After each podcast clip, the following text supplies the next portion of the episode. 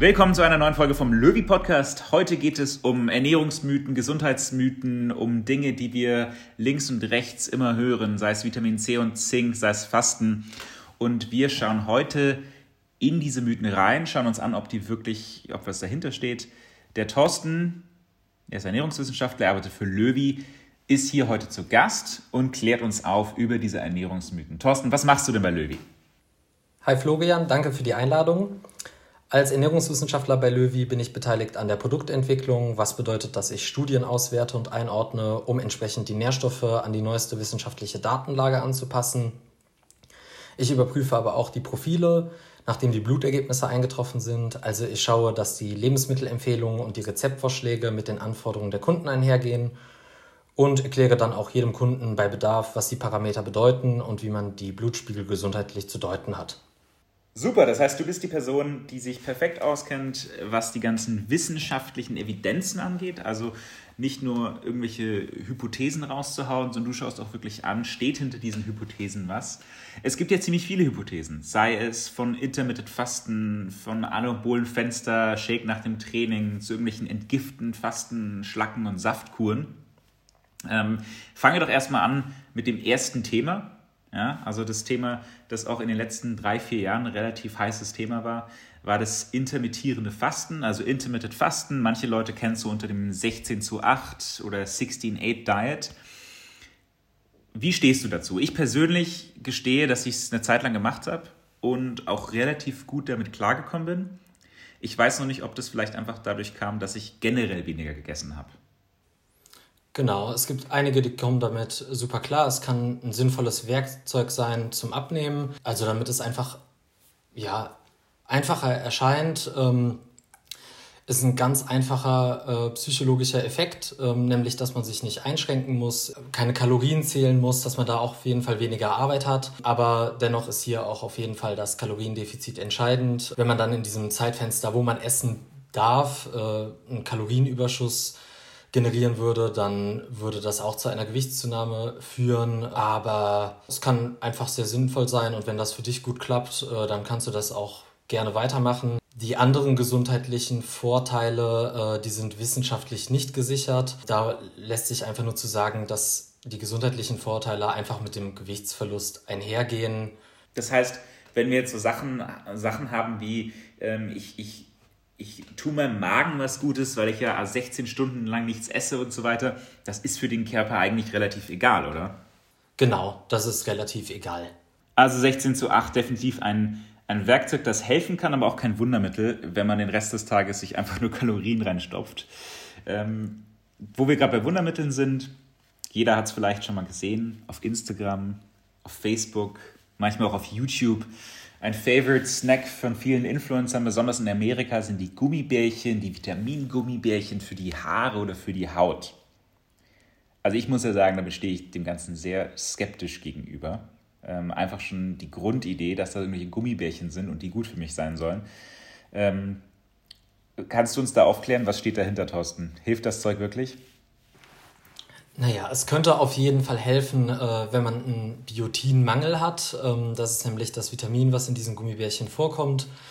Äh, das Vitamin spielt eine wichtige Rolle bei der Produktion von äh, Keratin. Ähm, das ist ein Hauptbestandteil von Haaren und Nägeln. Und in einem Gummibärchen sind dann so bis zu 5000 Mikrogramm Biotin.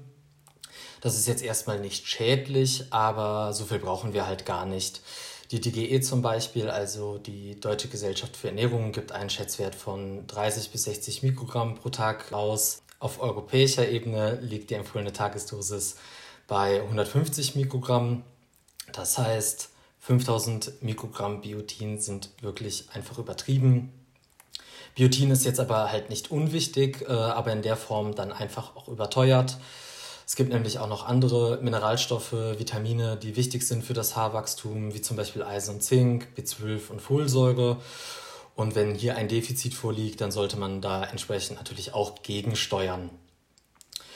Ja, und wenn man jetzt halt gar kein Defizit hat bei diesen Nährstoffen, dann muss man sich die auch nicht zusätzlich noch äh, zuführen. Äh, da ist dann auch keine Verbesserung zu erwarten, was das Haarwachstum angeht. Da sollte man dann vielleicht an anderen Parametern schrauben, äh, wie zum Beispiel mehr Sport machen und auch das Stressmanagement überprüfen. Ja, ja, es ist halt wieder so ein typisches, typisches Thema bei den Supplementen, dass man nicht sich einfach irgendwas reinhauen sollte, wo man keine Ahnung hat, ob man einen Mangel hat. Deswegen sind wir so große Fans von Löwy, weil man da wirklich überprüfen kann, hat man Mangel, ähm, benötigt man die Supplemente. Perfekt, genau.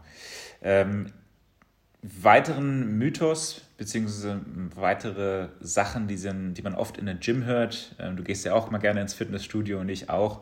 Ähm, da ist dieses Post-Workout-Shake ähm, total hochgelobt. Also man hört ja auch ab und zu mal so Leute sagen, oh Mann, ich habe vergessen, jetzt mein Proteinshake zu trinken, so ein Scheiß, jetzt, jetzt hilft das Protein nicht mehr so richtig. Gibt es wirklich so ein anaboles Fenster? Also muss ich so ein, so ein Post-Workout-Shake nach dem Training direkt trinken? Das kommt natürlich darauf an. Es hört sich zunächst einmal physiologisch sinnvoll an. Äh, man hat den Muskel im Training jetzt geschädigt und will ihn natürlich mit Proteinen versorgen, sodass er sich wieder aufbauen kann. Allerdings ist es viel wichtiger, die Gesamtproteinaufnahme zu beachten, beziehungsweise auch zu beachten, wie lang die letzte Mahlzeit zurückliegt. Hat man jetzt unmittelbar vom Training dem Körper Proteine schon zugeführt, dann muss man nicht direkt nach dem Training einen Shake trinken es reicht dann auch, wenn man erstmal nach Hause geht und duscht, sich dann äh, eine Mahlzeit zubereitet und die zuführt. Also dieses anabole Fenster, von dem dann viele sprechen, das ist wesentlich länger, als man vermutet.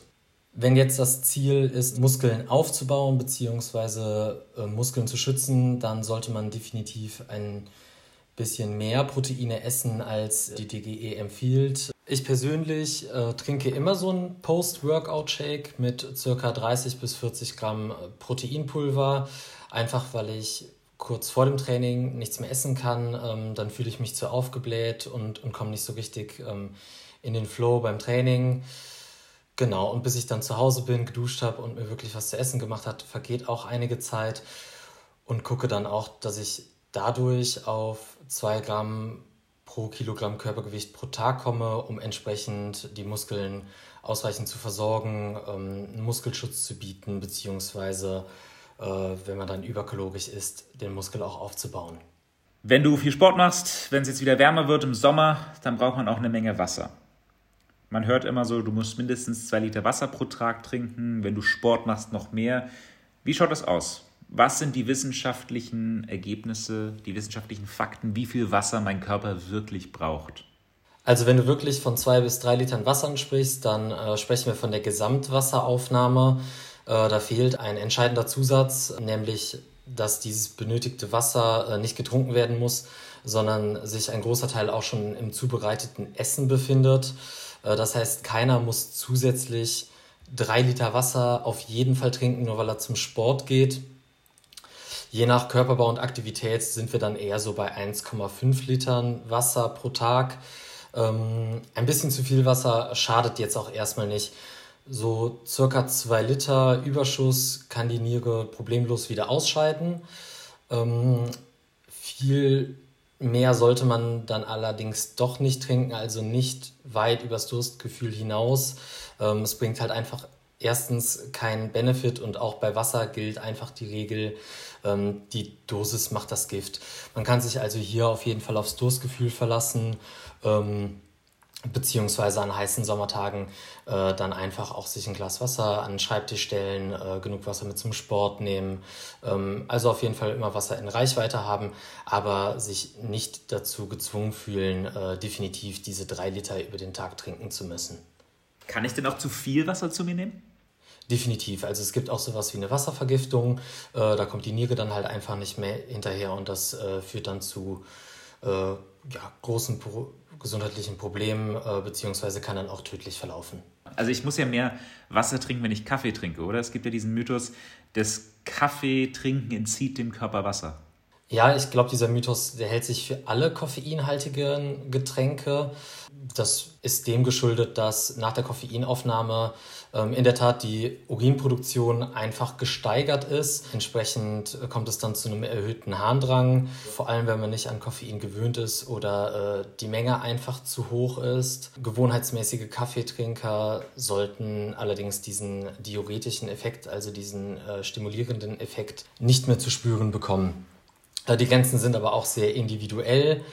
beziehungsweise je nachdem, wie sehr man dann an Koffein auch gewöhnt ist und selbst wenn es dann zu einer kurzweiligen Stimulierung der Niere kommt, dann gleicht der Körper das einfach über den Tag wieder aus. Also wenn wir Kaffee jetzt betrachten, äh, was die Gesamtwasserzufuhr angeht, dann ist es definitiv kein Minus. Dennoch sollte man äh, Kaffee und generell koffeinhaltige Getränke wie Energy Drinks oder Cola nicht dazu benutzen, den Flüssigkeitshaushalt ja, aufzufüllen, sage ich mal. Wir wissen alle, dass wenn wir zu viel Koffein zu uns nehmen, es da auch zu Nebenwirkungen kommen kann. Man muss also, nachdem man einen Kaffee getrunken hat oder ein anderes koffeinhaltiges Getränk, definitiv nicht die gleiche Menge Wasser nachtrinken. Dieses Regelsystem des Körpers bzw. das Durstgefühl hat sich über tausende von Jahren in der Evolution quasi angepasst, perfektioniert. Also physiologisch ist das Ganze sehr ausgeklügelt und darauf darf man sich dann auch gerne verlassen. Wo wir gerade bei Nebenwirkungen von Koffein sind. Das bezieht sich auch so ein bisschen auf den Stoffwechsel. Wir haben wahrscheinlich auch mal über einen eingeschlafenen Stoffwechsel geredet. Ja, also das hört man ja manchmal so. Oh, mein Stoffwechsel ist eingeschlafen, ich muss den wieder aktivieren. Was steht denn eigentlich dahinter? Gibt es das wirklich? Ja, also ein Stoffwechsel bzw. der Stoffwechsel des Körpers, äh, der kommt nie zum Erliegen. Also dieser Hungermodus, in dem man gar nicht mehr abnimmt, ähm, der ist ein Mythos, ganz einfach. Also in der Diät ist es zwar so, dass die Stoffwechselrate ein wenig absinkt, aber viel entscheidender ist einfach, dass der Körper energiefressende Strukturen abbaut, ähm, beispielsweise Muskeln. Er will natürlich Kalorien einsparen, beziehungsweise spart so dann Kalorien ein, wenn energiefressende Strukturen äh, bereits abgebaut sind. Das passiert vor allem bei sehr schnellen und radikalen Diäten mit, mit großen Defiziten. Da greift der Körper dann viel eher auf Muskeln zurück als auf die Fettreserven.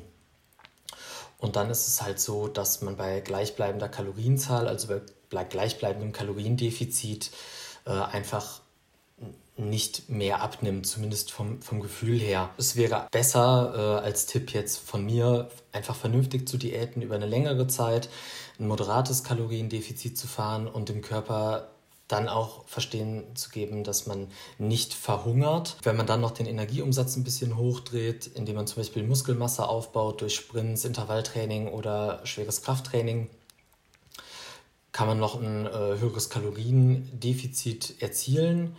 Man sollte aber auch auf ausreichend Schlaf achten und natürlich genug Proteine wieder zuführen, um entsprechend äh, in einer kalorienreduzierten Diät die Muskeln zu schützen.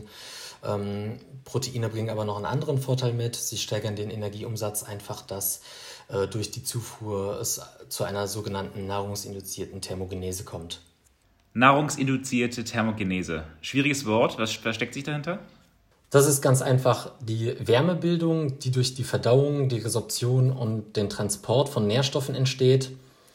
Das heißt quasi, dass bei der Zufuhr von Makronährstoffen ähm, im Nachgang Energie aufgewendet wird, äh, unterschiedlich viel Energie. Ähm, das ist für Proteine wesentlich mehr als für Kohlenhydrate und Fette.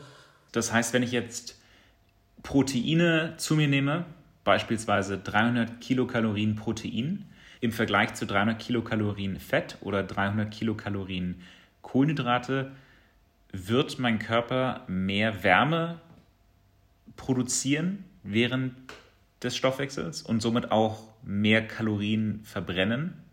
Kann man das so sagen, vereinfacht? Genau, 20 bis 30 Prozent der Energie, die Proteine liefern, werden unterm Strich benötigt für deren Verarbeitung bei Kohlenhydraten sind es nur plus minus 10% und bei Fett maximal 5%. Es gibt aber auch noch andere Faktoren, äh, die diesen Effekt begünstigen, wie zum Beispiel Sport, aber auch die Mahlzeitenfrequenz. Mehrere kleinere Mahlzeiten ähm, begünstigen den Effekt, genauso wie eine ballaststoffreichere Kost im Vergleich zu einer ballaststoffärmeren Kost. Ähm, das Alter spielt auch eine Rolle, wobei das letztlich ein Parameter ist, auf den wir natürlich keinen Einfluss haben. Lieblingsstoff der Erkältungsindustrie, Vitamin C. Man sieht es in jedem Erkältungsmittel. Man kriegt es auch als Kind schon immer gesagt, oh, du wirst krank, iss Vitamin C, trink Vitamin C, damit du nicht krank wirst. Zink am besten noch gleich dazu. Was steckt denn wirklich dahinter? Ist das alles nur Humbug oder gibt es da wissenschaftliche Indizien für, dass das wirklich hilft? Ja, also die Frage kann man so pauschal nicht beantworten. Wir müssen dabei viele verschiedene Aspekte berücksichtigen und definitiv die Stoffe voneinander trennen, also Vitamin C und Zink. Es gibt einige Studien, die suggerieren, dass äh, diese hohen Dosen Vitamin C die Erkältungsdauer ein wenig reduzieren, beziehungsweise wenn man es regelmäßig einnimmt, auch die Häufigkeit äh, einer, einer Erkältung zu bekommen verringert. Das heißt, in einigen Studien gibt es definitiv signifikante Unterschiede, aber ähm, da stellt sich dann die Frage, ob das wirklich auch klinisch relevant ist. Also ob das dann auch wirklich von Nutzen ist für den Otto-Normalverbraucher. Ähm, es ist also eher Geldverschwendung für die gesunde Normalbevölkerung, Vitamin C dauerhaft oder bei einer Erkältung in hohen Dosen aufzunehmen. Äh, bei Athleten, für Athleten ist die Datenlage schon wieder eine andere, beziehungsweise da ist sie aussagekräftiger. Hier sprechen wir aber wirklich von Sportlern, äh, die ja, sich sehr extrem regelmäßig körperlich belasten, äh, beispielsweise Marathonläufer. Ähm, da scheint es so, dass die tägliche Aufnahme von Vitamin C vorteilhaft ist, bezogen auf die Erkältungshäufigkeit. Und wie schaut es aus mit Zink? Ja, für Zink sind die Effekte schon wesentlich größer. Ähm, hier müssen allerdings dann wirklich sehr hohe Dosen Zink eingenommen werden, um Vorteile zu erzielen. Ähm, diese Dosen sollten definitiv nicht über eine längere Zeit eingenommen werden, ähm, da es dann auch wahrscheinlich zu Nebenwirkungen kommt.